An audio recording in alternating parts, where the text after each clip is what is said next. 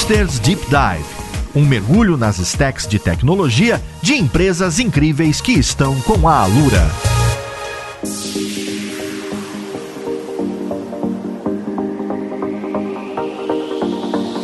Olá, ouvinte. Eu sou Paulo Silveira e esse aqui é o Hipsters Deep Dive, o podcast onde a gente mergulha nas stacks, na tecnologia, na comunidade, no ecossistema de grandes empresas tech do Brasil. Essa primeira temporada está sendo com o Banco do Brasil, que inclusive está patrocinando, é o responsável por esse spin-off nascer no Hipsters e poder trazer a fundo essa visão, mostrar trade-offs, decisões, o porquê e como as coisas se conectam desde o código até o cliente final. E nesse episódio a gente vai conversar sobre agronegócio, sobre como o banco usa a tecnologia para resolver os problemas de um dos principais, se não o principal motor do nosso país. E para isso, eu tô aqui com o André Breves, que é do Banco do Brasil e que tem apresentado comigo essa primeira temporada, trazendo esses diversos episódios. Tudo bom com você, Breves? Tudo bom, Paulo. Uma honra participar de mais um episódio. E é isso que você falou: o agronegócio é, é um dos maiores motores da economia do país, né? E o Banco do Brasil representa um dos maiores agentes financeiros ali do agronegócio. E hoje, para conversar com a gente, a gente trouxe um pessoal ali bastante envolvido com isso. A gente está aqui com o Alberto Guest. Olá, Alberto. Olá, pessoal. Um grande prazer participar com você vocês. Vamos lá falar sobre o maior agente financeiro do agronegócio brasileiro. A gente está aqui também com a Ana Barcelos. Oi, Ana. Olá, gente. Olá, todo mundo que está nos ouvindo. É um prazer estar aqui com vocês. E também para conversar com a gente está o Daniel de Lima. Olá, Daniel. Olá, pessoal. Será um prazer fazer esse bate-papo com vocês. Eu sou Daniel de Lima, sou gerente de TI aqui no Banco do Brasil. Trabalho com a coordenação de times que desenvolvem inteligência artificial e tecnologias emergentes e líder da Mapear, que a gente vai falar um pouquinho delas agora. Gente, antes de deixar o André Breves conduzir, eu queria entender qual que é o problema, porque acho que de agronegócio eu não entendo absolutamente nada, e o que a gente acaba ouvindo falar é de CRAS, de debenture, de empréstimo, de que você pode financiar e de que quem planta, quem colhe, pode também pegar empréstimos e já vender a saca, e os bancos estão muito envolvidos nisso, e pelo que eu entendo, o Banco do Brasil é o que está mais envolvido. Então eu queria entender, antes de chegar na inteligência artificial, antes de chegar que vocês criaram um produto, uma empresa ou algo dentro do banco, qual que é o problema que a gente está resolvendo? Qual que é o problema que existe que faz sentido tanto esforço, tecnologia para ajudar? Então, Paulo, o problema que a gente é, encontrou é que a gente, além de ser agente financeiro, a gente quer ajudar mais o, o produtor rural a ele produzir mais. Então, assim, esse é um principal mote, ajudar ele a produzir mais e melhor. Então, ele tem a sua produção, a sua produção ela, ele, já, ele já entende de tudo que ele precisa fazer. Agora a gente vai dar ferramental para ele, dar outras visões, trazer esse mundo de tecnologia, de possibilidades para ele produzir mais e melhor. Na mesma área, ele conseguir ter um desempenho melhor nessa produção. E nisso a gente está envolvendo algumas técnicas de inteligência artificial aplicado a satélites, né, para a gente poder dar essa visão para o produtor. Então a gente vai moer esses dados, moer essas informações que todas que são diversas e dentro de uma forma personalizada trazer a visão para ele, trazer a visão de qual é a possibilidade dele futura, né, de alcançar, como que ele vai acompanhar a sua safra, como que ele acompanha a sua lavoura de uma forma mais otimizada. Então, trazer essa tecnologia é um ponto muito importante que o banco tem visto, né, para apoiar o produtor, porque assim não basta só fornecer crédito, ele precisa de um apoio maior em todo o seu processo produtivo. A gente já tem esse apoio com pessoas no campo, né, com os nossos profissionais que estão a campo, mas a tecnologia agora ela tende a, a avançar nesse ponto. Entendeu? Fora isso, também a gente tem a questão do que a gente pode chamar de problema no universo bancário, e isso não é um privilégio do banco, mas sim de qualquer instituição financeira que trabalha com crédito rural, que é o monitoramento, né, o acompanhamento dessa produção financiada. Como é que está sendo utilizado o recurso tomado junto com o banco. Isso tudo demanda um acompanhamento por parte das instituições, e a ferramenta também traz um apoio muito forte e inovador nesse sentido, né? A gente vai poder olhar como é que tá, se tá plantando área certa, se está tudo sendo desenvolvido certo. Existem validações também que a gente tem que fazer em relação à produtividade, porque isso também demanda comprovações para o seguro rural. Então, se o cliente teve um problema de safra, por um acaso, por clima, digamos assim, e essa safra foi frustrada, é preciso ter uma comprovação de como está o andamento, como foi esse processo, como é que a, a planta que estava verde morreu por causa de água. Isso tudo demanda validações que podem ser feitas por meio dessa solução. É um problema para dois lados, né? Do lado do produtor rural, que ele vai ter essa demanda de comprovar, e do nosso lado, que a gente tem um ferramental também agora que auxilia nesse processo de validação. E eu queria entender, por que tanto esforço para a gente emprestar dinheiro para um fazendeiro ou para uma fazendeira para fazer a colheita, para comprar equipamento ou para fazer determinado plantio? Por que, que eu tenho que averiguar as fases, se está sendo feito, etc., se no final é uma provocação, tá? Porque eu imagino que eu saiba a resposta. Se no final que me importa é, bem, se ele falou que deu certo e pagou de volta, tá ok, certo? Era essa a premissa. Por que isso está grudado e tão próximo do agricultor, da agricultora ali do lado, se eu estou fazendo uma operação financeira? Então, Paulo, além da gente ter a questão de validar que aquele dinheiro que foi concedido comprovadamente foi gasto para o que ele foi pedido, também existem as questões legais, né? A gente precisa tem um controle financeiro em cima disso, tem regulamentações do Banco Central. A fiscalização não é simplesmente uma questão de interesse unilateral do banco, mas também de cumprir compliances, né, regras de compliance, de normas que são pré-estabelecidas. Se por um lado a gente, enquanto risco de crédito, se é essa a questão, a gente pode trabalhar a análise de um dos C dos créditos, que é o caráter, quer dizer, você pega o dinheiro para aplicar em determinada coisa e você de fato aplica, né? É um, um dos fatores de risco que toda e qualquer instituição financeira usa no seu dia a dia. Esse é um ponto. Outro ponto também é o compliance, é atender as, os normativos. A gente tem que ter fiscalização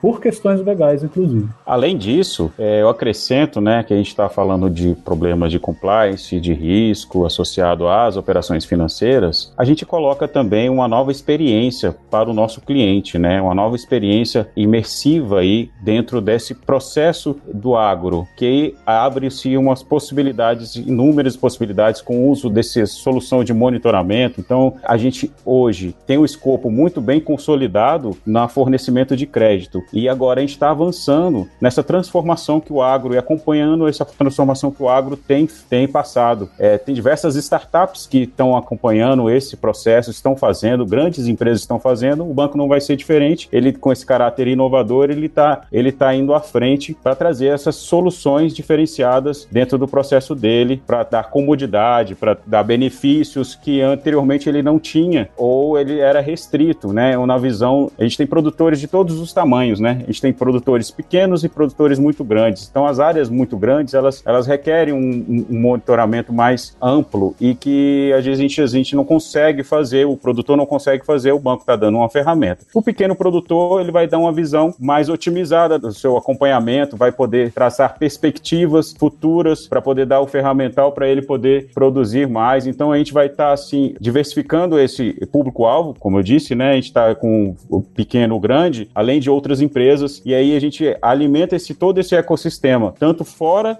para um cliente do banco, quanto empresas que trabalham no agro. E a gente traz esse protagonismo que o banco tem já no fornecimento de crédito dentro do Brasil para o protagonismo na tecnologia dentro do agro no Brasil, entendeu? E como foi o processo de criação desse, não sei se é um produto, se é um time, como é que você se define, né? Um mapear, se propondo a resolver qual problema? Então esse mapear é o produto, isso. É, inicialmente, né, Breves? Porque imagino que hoje em dia vocês devem atacar muita coisa. Qual que foi a primeira coisa que vocês fizeram? Era para ajudar o banco, o agricultor? Era para verificar? O que que fazia? Então, a Mapear é um projeto interno, né, que a gente chama de iniciativa de empreendedorismo interno. Foi um desafio que foi me dado no final de 2019, é, em dezembro de 2019, é, com o propósito de Cris, é, vamos criar um, um, um, projeto com inteligência artificial. E o, o, o, plano de inteligência artificial ele é aplicado a qualquer coisa, a qualquer, é, ele tem, é muito abrangente. A inteligência artificial ela pode desde voz, texto, imagem, ela tem várias aplicações. E aí o desafio maior que eu tive naquele momento foi encontrar um modelo de negócio adequado, né, para a gente poder dar o foco da mapear. E o agro veio de encontro porque com a representação do agro, o Banco do Brasil é um diferencial, ele tem vários diferenciais. Quanto volume de dados que ele tem armazenado de histórico, a gente tem essa capilaridade de profissionais que estão a campo, então tudo facilitou a decisão. Então assim, vamos ir para o mundo do agro. Esse foi o primeiro ponto, né, decisão. A parte de visão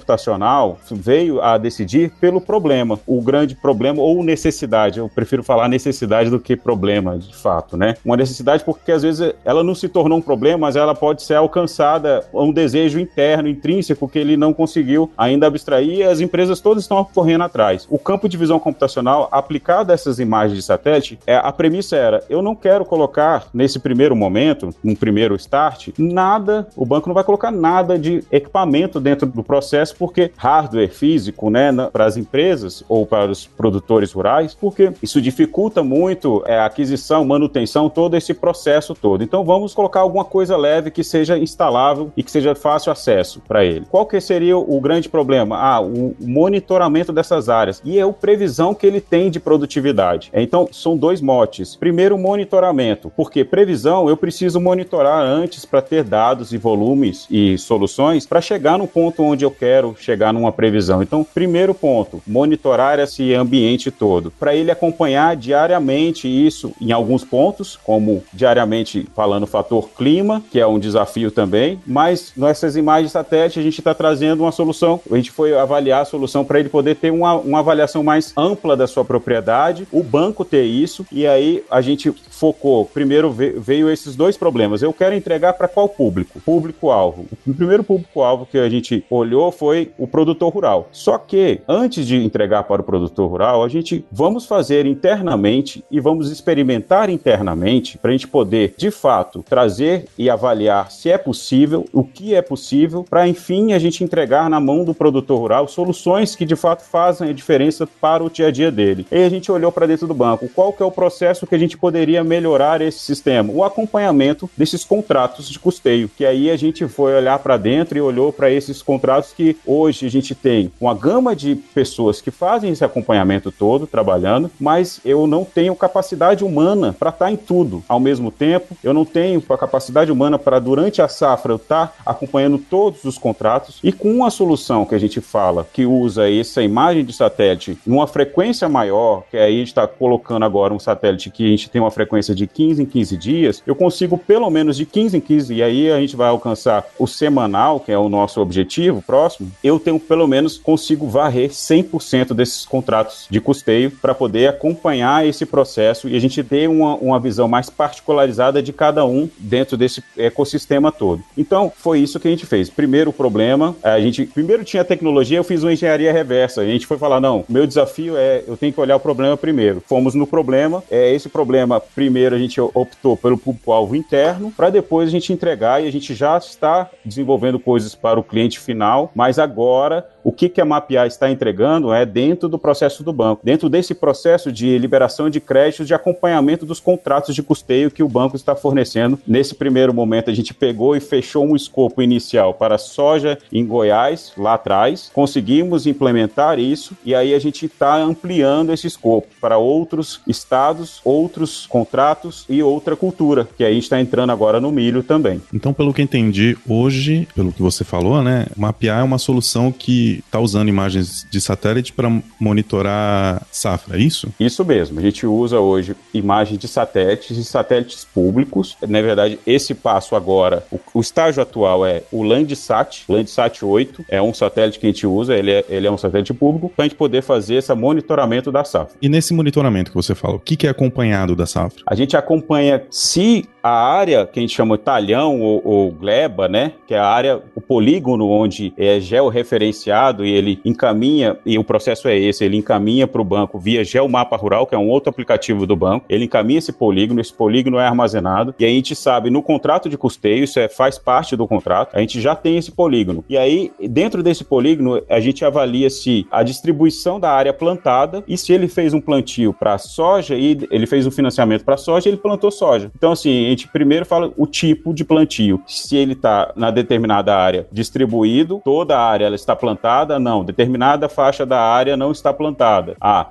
e qual é o plantio que ele está lá? Por quê? Porque para o compliance, como o Alberto falou, a gente ter esse compliance de o que ele plantou, de fato, o que ele financiou, de fato, ele está plantando. E é isso a gente está fazendo para soja e já criamos uma solução para milho também. Então, esses dois tipos de cultura é o que a gente está trabalhando agora. O banco é, teve a ideia em conjunto com a Lura dessa série de podcast, né, que é a primeira e sendo a primeira empresa. Acho que o intuito de vocês era justo, não, a gente precisa mostrar para o mercado o que, que a gente faz e eu tiro o chapéu, né? Porque confesso que quando eu teve essa ideia, e não é porque, ah, é o banco de capital misto, não por isso, porque eu nunca imaginei que um banco ia ter dentro pequenos times de empreendedorismo interno, startupeiros, etc., que fosse envolver satélite para agronegócio e a rebimboca da parafuseta, não é? Então acho que isso. Com inteligência é, artificial. Pois é, acho que vale o recado aí para vocês reforçarem que vocês estão. O convite, é óbvio que o concurso passou, não é? Tem as datas aí, mas é um reforço para vocês de atratividade de talento interno, reconhecimento de vocês do trabalho, porque é incrível poder trabalhar com isso, não é? É o sonho de muita gente que colocou o pé em tecnologia. É interessante isso, Paulo, porque o banco dá essa estrutura pra gente, fornecer essa estrutura, porque profissionais, a gente é difícil encontrar uns profissionais com skill para poder fazer esse processo todo, mas sem a infraestrutura que infraestrutura que eu digo é tanto lógica quanto o ambiente para a gente poder criar e ter liberdade de ter um time e trabalhar dessa forma ágil, né? Essa estrutura toda de trabalho, sem isso a gente não conseguiria fazer o que a gente faz. Então, eu trabalho com outros times de inovação que eu tenho a oportunidade e, e o privilégio de trabalhar. Esse aqui, esse projeto Mapear, ele realmente ele fez um, um diferencial não só no produto que a gente está fazendo agora, mas ele, em paralelo isso, ele evoluiu os sistemas de Big Data do banco, por exemplo, por conta do projeto, do desafio, e outros times compraram a ideia junto. Então, assim, foi um trabalho de várias áreas, tanto dentro da tecnologia quanto fora. O Alberto está aqui, da área de agronegócio, que capitaneou também junto com a diretoria de tecnologia e deu todo esse suporte para poder a gente avançar e chegar no estágio que a gente está e ter tanto desafio para frente e expectativa nos resultados que a gente vai alcançar ainda.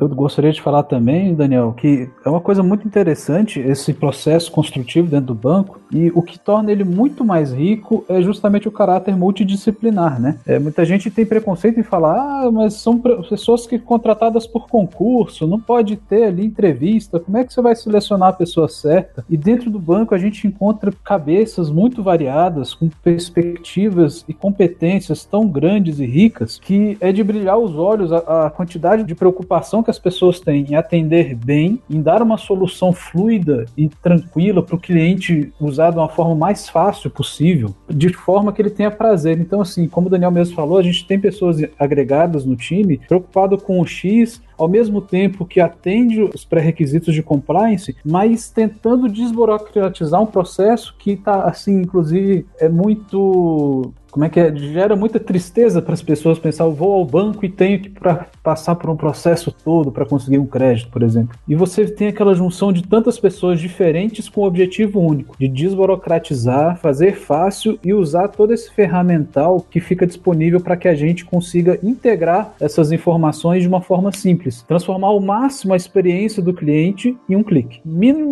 de clique para chegar ao máximo de resultado. Paulo, eu acho muito legal você ter trazido esse tema porque como o Beto falou, os funcionários do Banco do Brasil da área de tecnologia, eles têm um diferencial e muitas vezes a gente ouve do mercado, né, ou profissionais que chegam do mercado ou os próprios fornecedores falar dessa qualidade técnica e a população brasileira em geral desconhece isso, né? Ela não tem ideia do que é a tecnologia do Banco do Brasil, a força que é a tecnologia do Banco do Brasil e quanto isso é importante para a gente, porque a gente está numa sociedade de economia mista e o que a gente está fazendo está ajudando a desenvolver o país, né? Então a gente tem o nosso objetivo de mercado, mas ao mesmo tempo, tudo que a gente faz aqui dentro, a gente está dando um retorno para a sociedade, para o país como um todo. Eu vi aí vocês falando que é um time misto, né?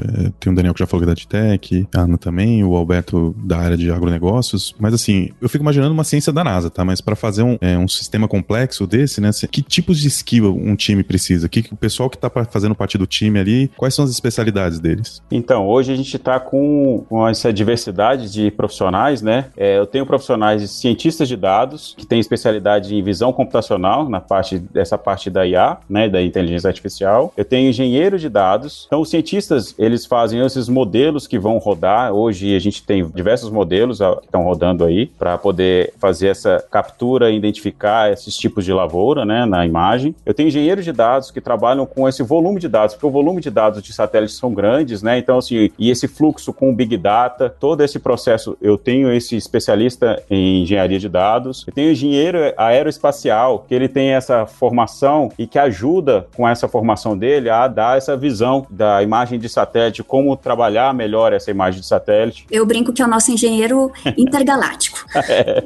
Eu tenho o DevOps, o MLOps, né, que faz essa parte de integração, criação de APIs, desenvolvimento em Python, né, toda essa integração que a gente tem em ambiente legado e ambiente dis, é, distribuído, né, a gente tem um ambiente que eu faço essas interligações aí com o uso de técnicas de, de desenvolvimento em Python. O desafio é um dos desafios grandes nesse processo todo, é que o, o banco ele trabalha com esse ambiente estrutural, né, que é o, a robustez do banco, com um ambiente leve de nuvem, né, e a gente trabalhar nesse ecossistema com Big Data todo, a gente precisa trabalhar com diversas APIs rodando, então essa galera aqui, ela faz esse desenvolvimento. Eu tenho um analista de UX que vai falar sobre, desde as pesquisas que a gente fez com o cliente final, com os funcionários do banco, para identificar essas necessidades, essas potencialidades para a gente poder trabalhar, tanto na, no desenho das interfaces, porque a mapear ela é a lógica por trás de vários canais, mas a, é, a gente também impulsiona é, esses canais e a gente ajuda no desenvolvimento da interface. Então, esse UX, ele desenha também essa interface de acordo com as necessidades que a gente aponta. Eu tenho um analista de UI, né, de interface do usuário, que desenvolve essa interface de fato, que foi desenhada pelo X. Eu tenho o Product Owner, que nesse caso é o Alberto aqui, que faz essa ligação com o negócio, com as necessidades que o agro tem, com conhecimento, e ele faz um só, uma pessoa só não conhece de todo o agro, então ele faz essa interligação com diversos profissionais, de, funcionários dentro do banco, que cada um na sua especialidade dentro do agro. E tem a Ana aqui, que está também com a gente, que é a Scrum Master, que organiza todo esse time, que é a nossa titia aqui, que faz toda a organização do pessoal aqui, trabalha com as métricas dos nossos times, acompanha, facilita a vida deles, dá o puxão de orelha quando é preciso. Essa é a estrutura que a gente tem hoje. E André, você falou bem, assim, é bem desafiador a gente gerenciar essas skills, né, do desenvolvimento de uma solução tão complexa. Felizmente a gente tem o Scrum aí para nos ajudar nisso. Não só isso, como essa complementação que a gente tem do apoio de vários colegas também, que é multidisciplinar, né? A gente, dentro do banco, a gente pode contar aí, por exemplo, uma solução para o agro. A gente tem engenheiros do agronegócio, mestres, são, tem, tem gente que é doutor até no assunto, e eles ajudam também a gente a fazer análises espaciais, que tudo isso tem a ver com o nosso negócio aqui, né? Tem gente que é, é especialista em meteorologia também, tem engenheiro ambiental, tem administrador, tem gente que é especialista em fiscalização, em compliance, então assim, é um, é um multi-universo aqui que a gente tem que ligar para fazer esse nosso produto ter uma qualidade ainda maior.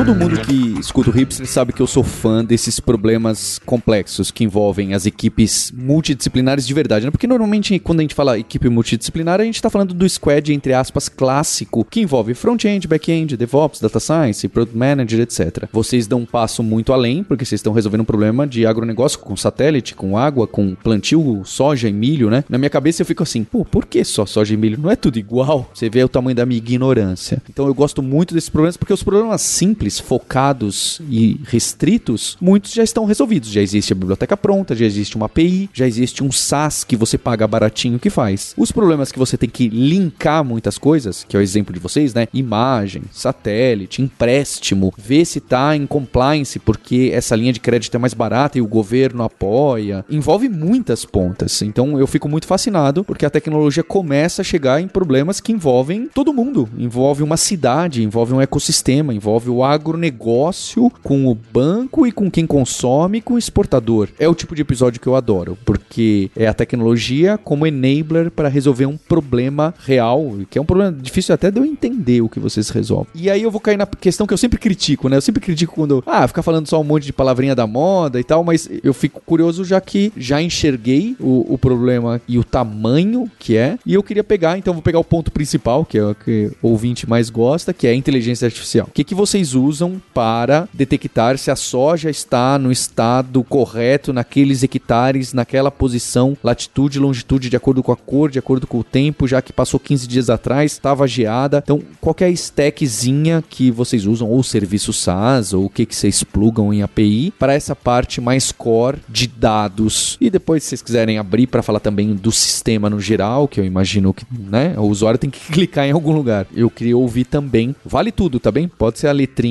que for, linguagem, banco, algoritmo maluco que eu não entendo. Eu queria entender o que, que vocês colocaram a mão ou vão colocar também a mão. Então vamos lá, Paulo. Olha só, existe um longo caminho que a gente percorre do momento que a gente baixa uma nova imagem do satélite até a gente ter esse alerta lá na plataforma que é acessada pelos nossos assessores técnicos rurais, pelos nossos fiscais que vão a campo, que esse alerta indica o quê? Que pode existir uma divergência ali entre o que foi plantado e o que ainda vai ser plantado. Então, entre isso, entre eu baixar a imagem do satélite e eu colocar essa informação lá no final para o nosso cliente interno, a gente tem 16 microserviços rodando dentro da nuvem interna do Banco do Brasil, tá? São duas pipelines. Quando eu falo pipeline, eu estou falando duas esteiras que são compostas por esses microserviços. Uma vai fazer o quê? O treinamento do modelo ou dos modelos, né? Nós estamos trabalhando com mais de um modelo. E a outra, ela vai fazer a geração do arquivo que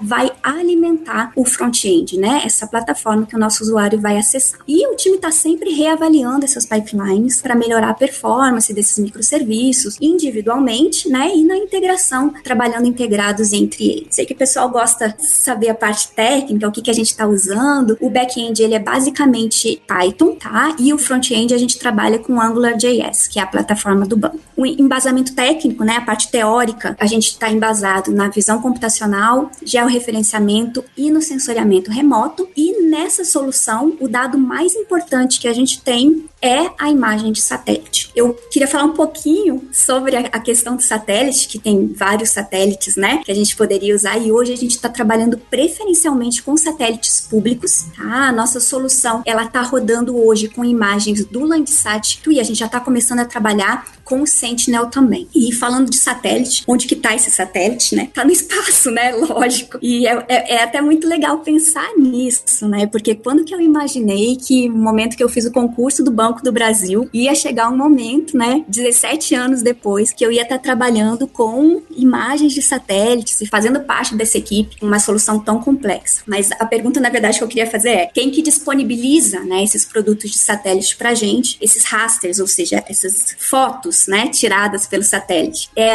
a USGS, que é uma agência estadunidense que foi criada pelo Congresso dos Estados Unidos lá em 1879. E eu acho muito legal falar disso porque o slogan dessa agência é Science for Changing the World, ou seja, é ciência para mudar o mundo, né? E ela faz justamente isso, ela, ela disponibiliza esses dados para que a gente possa usar, para pessoas ao redor do mundo possam usar para tomar melhores decisões, né? E para que essas decisões eles mesmos falam, que é para atender as, as necessidades da sociedade. Então é isso que a gente está fazendo. Né? É uma API pública né, chamada ESPA, que a gente baixa esses produtos de satélite. Na verdade, eu estou respondendo lá do início, né? Comecei pelo começo, né? Para poder te responder a pergunta de como que a gente faz a classificação. Tá ótimo. Então a gente está baixando essas imagens do satélite e como é pública, legal é que todo mundo pode baixar. Então todo mundo que está nos ouvindo aqui pode entrar lá, abrir uma ordem gratuita para baixar essas imagens de satélite. Vou até dizer o endereço: espa.com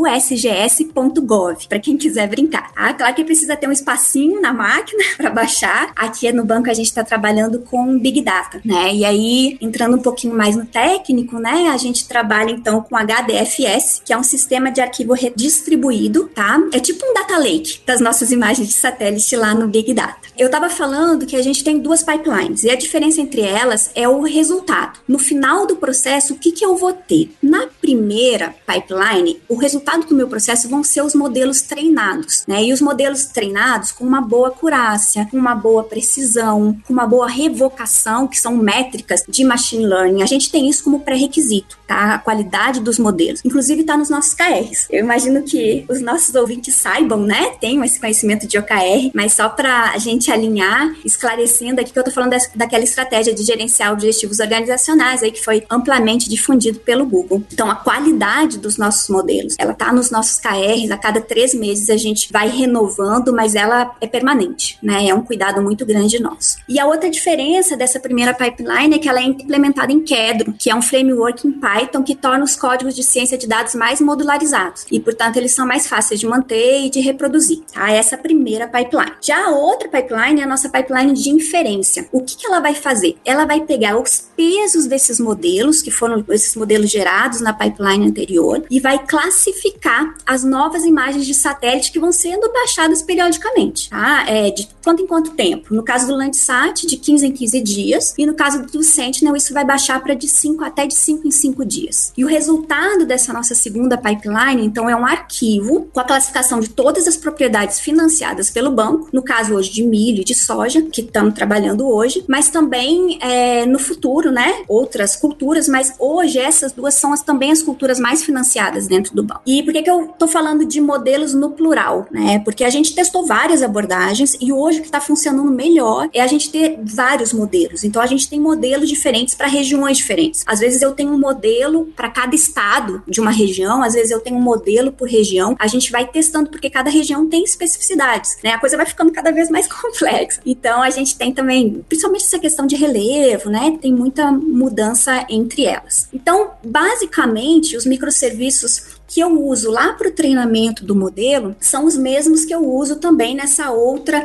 pipeline de inferência com outros. Tá? Então, no total, como eu falei, nós temos 16 microserviços hoje. Eu imagino que nessa pipeline aí, que é bem longa, né?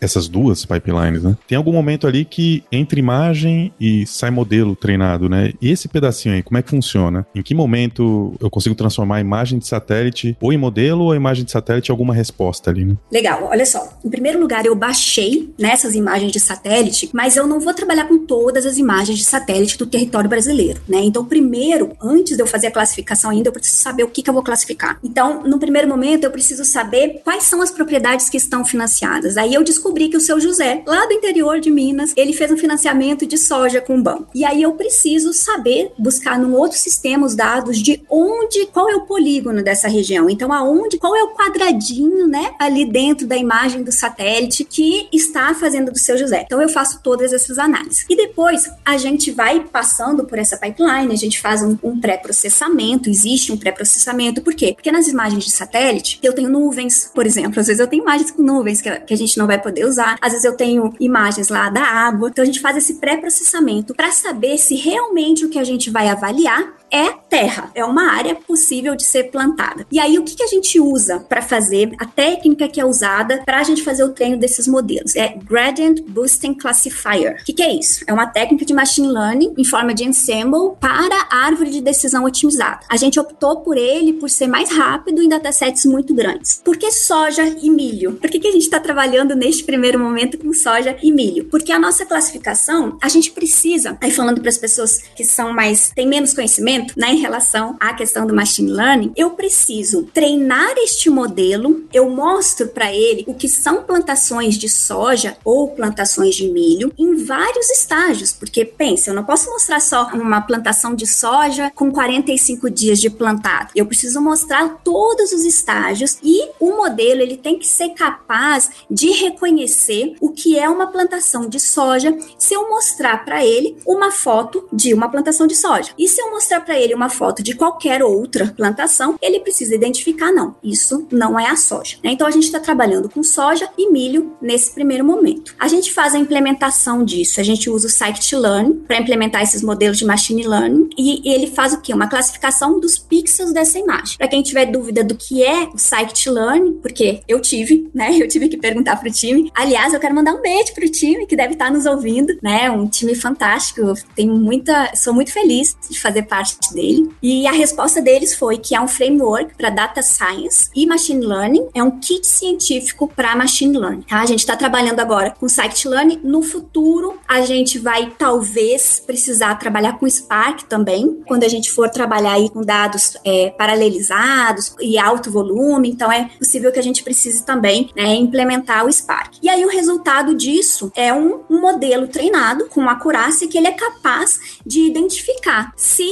aquela imagem de satélite nova, né, que eu baixei, daqui a 15 dias, daqui a 15 dias a gente vai baixar uma imagem nova, se aquilo que a gente está vendo naquela imagem é uma plantação de soja ou uma plantação de milho. E quais os próximos passos do produto? Então, é algo que usa de maneira robusta a inteligência artificial e que resolve um problema complexo, certo? Que envolve várias pontas, porque é, vocês querem ajudar, certo? O, o, agricultor, porque ele precisa produzir, precisa dar certo, porque senão a gente sabe que a inadimplência e a volta para essa pessoa pegar mais crédito no outro ano, etc., provavelmente não vai ocorrer. Acho que é interessante quando a gente alinha, não é? Quando o produto tá bem alinhado, todo mundo olhando para o mesmo lado, e é difícil, né? Não é porque a empresa é malvada e não consegue. É, é, é difícil isso. E vocês têm aqui um produto que envolve tanto é o lado financeiro para vocês terem essa garantia, quanto para ter o sucesso do cliente, não só de, ah, eu te emprestei o dinheiro e me paga de volta, mas faz aquilo que foi combinado e faz girar a agricultura. Quais são, como produto, os próximos passos? que mais que, vocês querem atacar nessa parte, seja na agricultura no geral, ou vocês como mapear aí como o que vocês têm hoje? A gente está com esse produto interno aí, que, como você diz, a gente não está só avaliando essa questão de risco de, de inadimplência, mas a gente está querendo, com o produto, com o resultado que a gente está é, gerando é auxiliar os nossos produtores rurais, os nossos clientes. Então, tem um acompanhamento e aí a gente vai fornecer dados, primeiramente aqui para os nossos ATRs, esses técnicos rurais, para poder fazer as análises que eles fazem e trazer e fazer visitas aos produtores quando está acontecendo alguma coisa aí, por que está vendo aqui que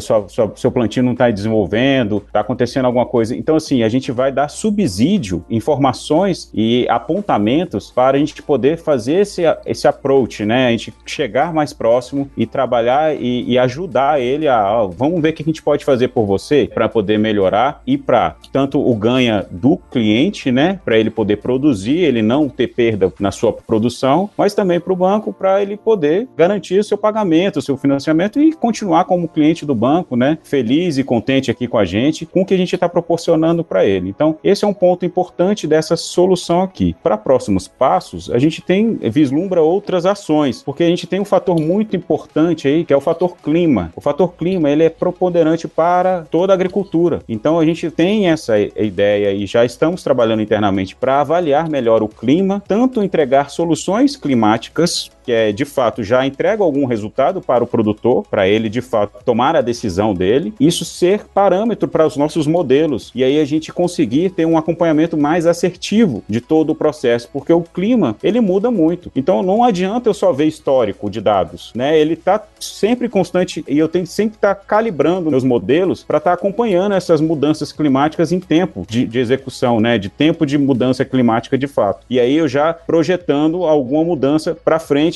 o máximo possível, né? E, uma, e com a qualidade maior possível que a gente tem sempre procurado. Então, esse fator clima é um ponto. A questão de ampliar esse escopo de monitoramento, hoje a gente está falando de identificar soja, tipo de lavoura, tipo de milho ou não, a gente dar outras visões para esse monitoramento também é o nosso próximo objetivo aí, dar outras visões, ter mais detalhes dessa avaliação, desse acompanhamento, para poder fornecer isso e aí a gente vai passar a fornecer isso para o cliente porque no estágio atual a gente está fornecendo muita informação interna, mas os próximos passos é fornecer serviço ao cliente, na mão dele, para ele poder ter isso de fato para tomada de decisão, para poder ele fazer o bom uso, a gente direcionar um melhor caminho para ele ajudar nesse ponto, né? Então, esse é um ponto, entregar para o cliente. Tem também à frente que a gente está olhando inovações no, que estão acontecendo. A gente tem um desafio do agro, no agro que é muito forte, é a questão de conectividade no, no Brasil. As sedes das fazendas fazendas têm internet, mas a, o campo, em geral, não tem. Então, o que, que a gente está fazendo? A gente está acompanhando esse movimento, a gente está chegando o 5G no país. Também estamos olhando o 5G, porque isso daqui a pouco é, de fato, realidade para o produtor, e a gente tem que. É, o que, que de potencial o 5G pode trazer para isso? Ah, soluções com inteligência rodando na borda, para a gente poder trazer mais massa de dados e trazer mais informação para ele. Então, isso também é um, um olhar, a gente está sempre olhando tendências também, para poder falar assim, olha, que faz sentido a gente colocar nisso, é como a gente está falando, inteligência artificial faz sentido a gente colocar nesse processo? O 5G também, a gente está acompanhando o 5G por conta da conectividade, a dificuldade de conexão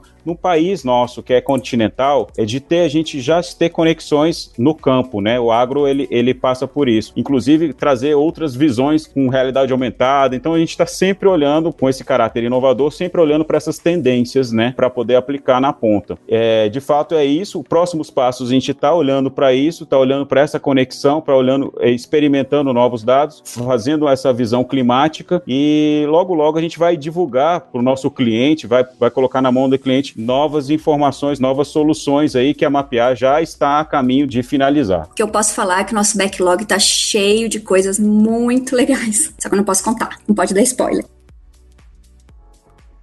Bem, queria agradecer então esse time que trabalha aí para ajudar esse motor da economia e ver como é complexo, certo? Às vezes a gente fica com essa impressão de que o banco vai focar em coisas fintech cada vez mais específicas e minúsculas para fazer a transação do cartão e fazer passar rapidamente ali, que é o caso do Pix, não é? Porque a gente começou essa temporada muito do Pix porque é incrível, certo? O que, que aconteceu. Mas se for pensar, o Pix, assim como esse caso de vocês, envolve muito produto. Eu bati isso no, no epi nos episódios de Pix. É algo que envolve todo o ecossistema, em, em especial o, o, usuário final do Pix, que é a pessoa comum, a, normalmente a pessoa física, e fazer ela ser adequada e resolver uma dor dela. E para resolver a dor dela, precisa pensar em QR Code, em ser 24 horas, na velocidade maluca lá de 6 segundos, o round trip inteiro passando pelo banco central, pelo banco que vai, pelo banco que volta. É um problema muito complexo. É assim como esse de você vocês. Então a gente vai vendo que diversos episódios que a gente passa aqui nos Deep Dive tem isso. E depois é óbvio, a gente cai no detalhe que a Ana trouxe aí do time dela, das ferramentas que são usadas pro raster, né? Fazia tempo que eu não vi essa palavra, que é super específico, mas a gente tem um, um problema grande que envolve muita gente sendo atacado. É o tipo de episódio que eu gosto, então fico parabéns para a equipe de vocês e reforçando meu agradecimento pro Banco do Brasil pela confiança de, da, com a Lura, com o Hipsters e dá a oportunidade da gente estar tá criando esse spin-off, esse podcast que a gente vai entrando nas empresas. Certo, Breves? É isso, Paulo. Eu tô adorando essa oportunidade, porque além de ser a oportunidade de estar tá aqui né, participando do Hipsters, é uma oportunidade eu, eu, que eu tô descobrindo o banco, né? Assim, a cada episódio é uma surpresa extremamente agradável que me dá muito orgulho de estar tá aqui. Então a gente tem um compromisso. A gente se encontra na próxima sexta-feira. A gente tá indo para os episódios finais com o Banco do Brasil. A gente tem surpresas para você. Hipsters, abraços. Tchau.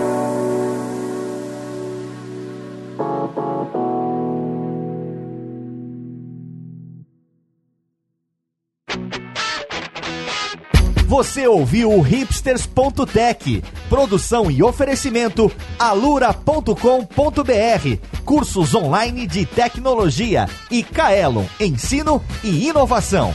Edição Radiofobia, podcast e multimídia.